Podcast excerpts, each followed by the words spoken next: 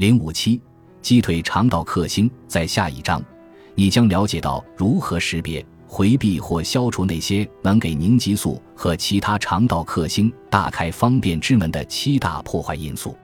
这些破坏因素会改变你和你肠道里的微生物群，而且它们控制你已经有一段时间了。它们通过你吃的食物、喝的饮料。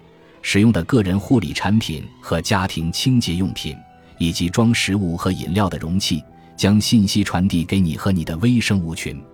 在过去五十年左右的时间里，这些破坏因素已经完全改变了你和你体内的微生物群，让你不断的受到自身免疫系统的攻击，并陷入激素水平紊乱的状况。